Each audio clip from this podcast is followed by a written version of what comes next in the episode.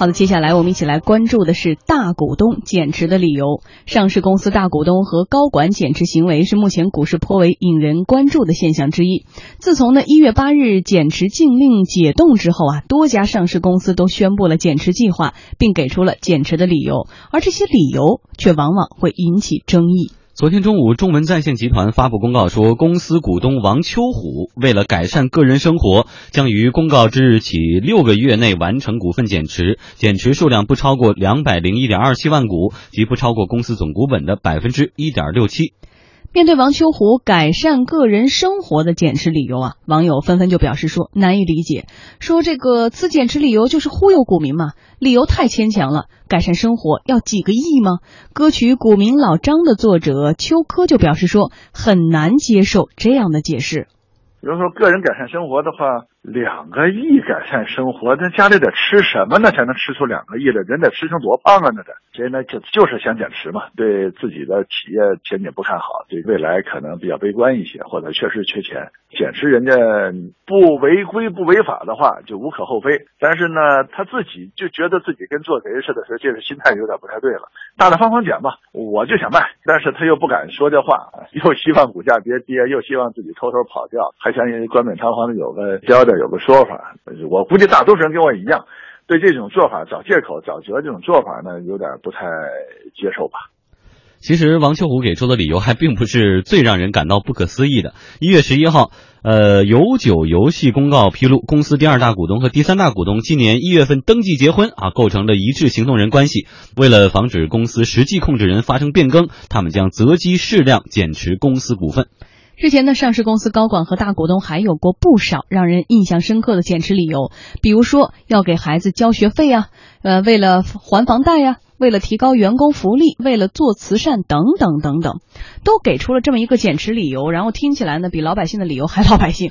所以我们来说一说这种。呃高管的减持，其实我们是不是应该分开了看？到底他在这个公司的股东结构里，对对对，一个叫他，一个叫这个高管，嗯，一个叫大股东，这两类减持，我觉得很多时候性质不太一样。怎么理解？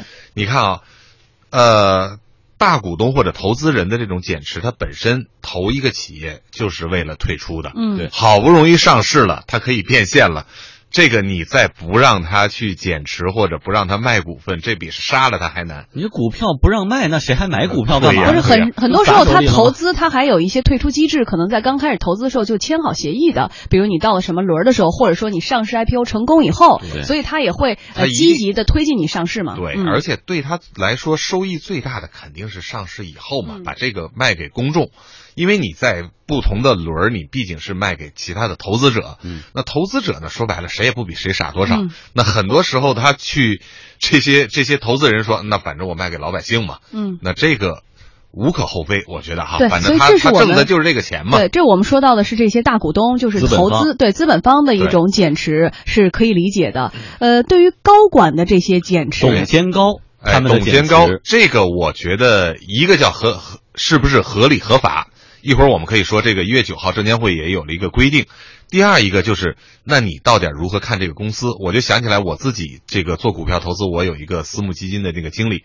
我当时为什么买他这个私募基金呢？就是因为他说，我所有的投资标的有一个前提，就是在过去一年里头，大股东或者这个实际持有人大量增持自己家的股票。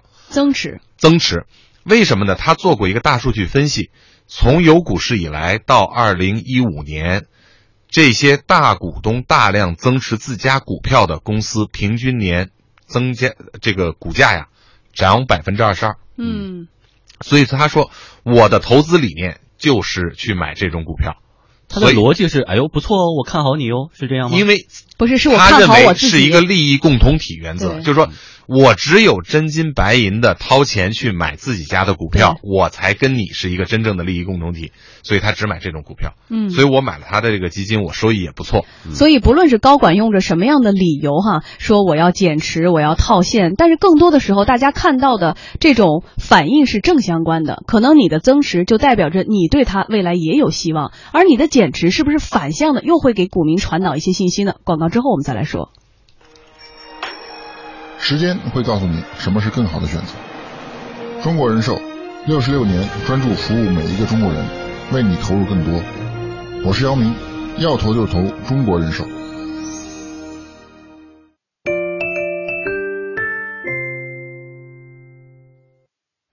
我们来看一下前段时间证监会发布的上市公司大股东董监高减持股份的若干规定，就称为呢减持新规。其中呢，对上市公司大股东和董监高减持画出了一系列的红线。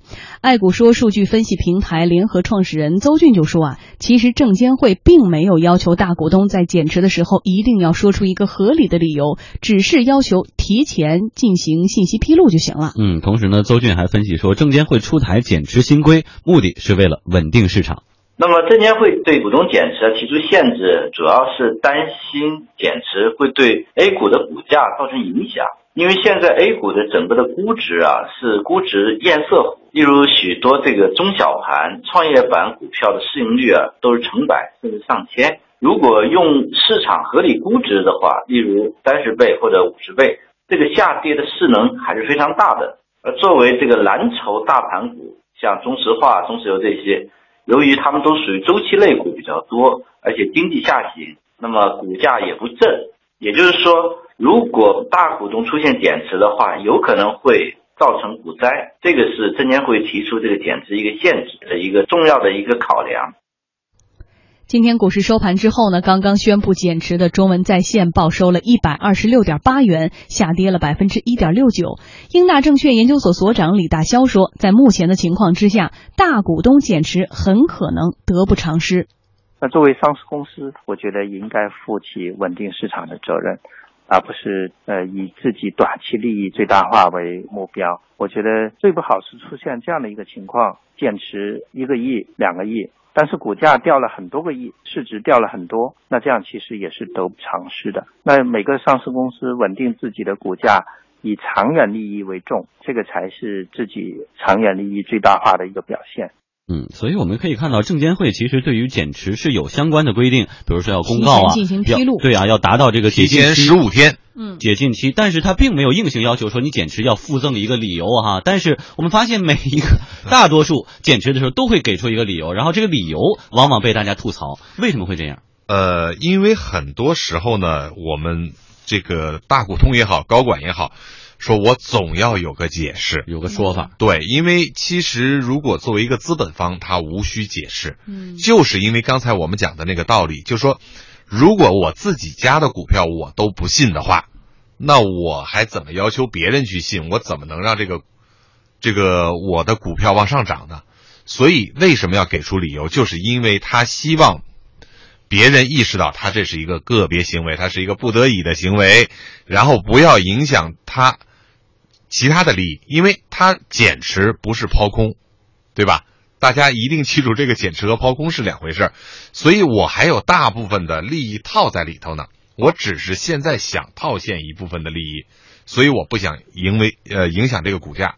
我就要给出一个理由，欲盖弥彰啊！最后中文在线今天是下跌了，虽然下跌的幅度不大，但是接下来的表现大家还不能预判。所以说，不论你是不是出于什么样的理由，你给出一个我的孩子要读大学了这样的理由，对于高管来说，其实如果我没有违法违规，我就减持了，我不我不告诉大家理由，一一无可厚非。意思就给个高级理由就可以了。呃，没有人要求一定给理由，所以你也不一定给理由。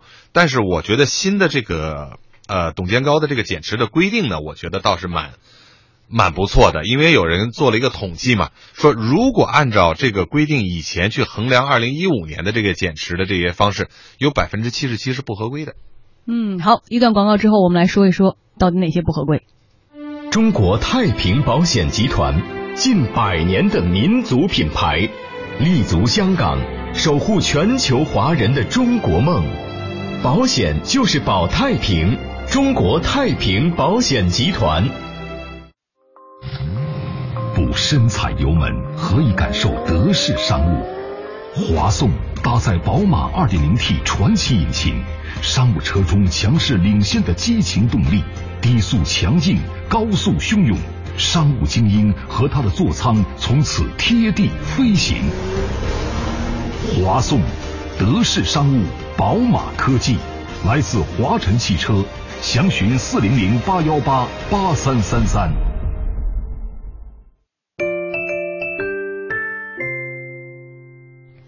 据统计呢，在减持新规出台之后，A 股市场有二百一十六家公司发布了拟增持计划或者是增持执行情况的相关公告。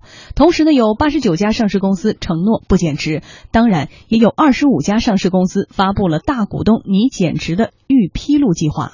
大多数股东的减持计划都遭到了投资者的吐槽，但是也有观点认为，大股东减持他们的权利啊，不应该遭受非议和限制。爱股说数据分析平台联合创始人邹俊认为，现在大股东减持引发争议，监管层要负很大责任。大股东当然是有减持的自由，那么现在出现这个问题，是监管部门历史遗留下来的一个不良习惯。过去新股上市就明文规定它的股东的一种减持期限。本来已经是约定成熟的，但监管部门可能由于当时市场的行情，他就随意的修改了规则，致使投资生态系统出现问题，导致该减持时候不减持，这样看起来好像是保护了市场，实际上是摧毁市场生态，违背契约精神，因为长期会导致股民认为大股东就不应该减持的错觉，似乎减持就是错误的。大股东是股票供给的主要来源，当大股东流通受限，很自然市场供应会偏少，很自然就会导致股票估值的堰塞湖。同时呢，邹俊还表示说，中国股市出现了这种大股东和小股东勾心斗角的情况，其实非常可悲。这个中国现在资本市场，它沦落为一种财富的分配市场，大家不是共同去经营、运营好上市公司本身主体。去共同致富，而是大小股东互相博弈，让改善生活变成一种减持这种啼笑皆非的理由。这个确实是中国证券市场，或者说是在全球证券市场，也是一种悲哀的故事。嗯，所以宏宇同意刚才这位嘉宾的观点吗？说其实大股东的减持引发这么多的争议，大家也开始呢用各种各样的稀奇古怪的理由遭到大家的吐槽，可能监管层要负更大的责任。这个耙子打在这儿合适吗？我我个人觉得呢，现在的这个非议是正常的，嗯，而这个耙子往监管层打呢，我觉得有点不。不合适，因为这个新规刚出来以后呢，我看了一下，我觉得还是蛮好的。嗯，因为它有几个主要的规定，我可以跟大家说一说啊。嗯、第一个就是一定要提前十五个工作日去披露，所以就说给大家打一个预防针，说我要大股东要卖股票了，或者这个管理层要卖股票了，但是我提前十五天，我说十五天以后我要卖股票了。那在这十五天里头，如果你是这个公司的这个小股民或者小股东。你要有反应，你是比大股东有优先权，嗯，十五天的优先权，足够的时间。对，我觉得这个对小股东来说是公平的，对吧？第二一个呢，就是说，通过二级市场，这个大股东自己增持的，这不算，就是不在这个限制之列，这个也很正常。因为大股东的他的之所以会刚才说的堰塞湖是什么呢？就是他原始的成本很低。就是他，比如说从一块钱完了，经过 A 轮，经过 B 轮，它已经涨到十几块钱、几十块钱了，所以它原始的这个股票成本很低。而如果他从二级市场上买进来的这个股票，他要减持，他是不用提前披露的，这个也是对的，因为我的成本跟股民是一样的价钱，嗯，对吧？第三一个呢，它设计了很多的这种呃防止作弊的一些新规，比如说以前我们这个减持的时候，它有很多的。说法，比如说叫协议转让，对吧？然后呢，它可以化整为零，就是说我到一定程度我需要这个公告，我比较少的这个减持我可以不公告，然后呢可以曲线减持啊，有各种各样的方法减持。而现在呢，把这些漏洞，实际上证监会已经堵上了。我觉得其实对小股民是蛮负责的一个事儿，而对于大股东说。你要减持，那你就减持，你只要符合规范的减持，我们真的无可厚非。但是反过来，我们从大股东的这个心态，或者说为什么现在有这么多人去愿意去减持呢？我觉得可能很多人呢，对于他自己这个公司的发展和实体经济现在的这个走向是有不同看法的。嗯，所以不论怎么样，其实股东的一举一动肯定是牵动着这个公司未来发展以及股民的心的，尤其是小股民的心的。嗯，所以呢，如果以稳定市场的责任来衡量的话，但是我们也看到了积极的效果嘛，还是有更多的二百一十六家公司选择的是你增持计划和这个增持计划，还是对股民负责的表现，同时对未来自己的公司以及经济还是抱有着乐观的一个积极态度。至少我是一个小股民，我就可以多去看看那些增持的公司嘛。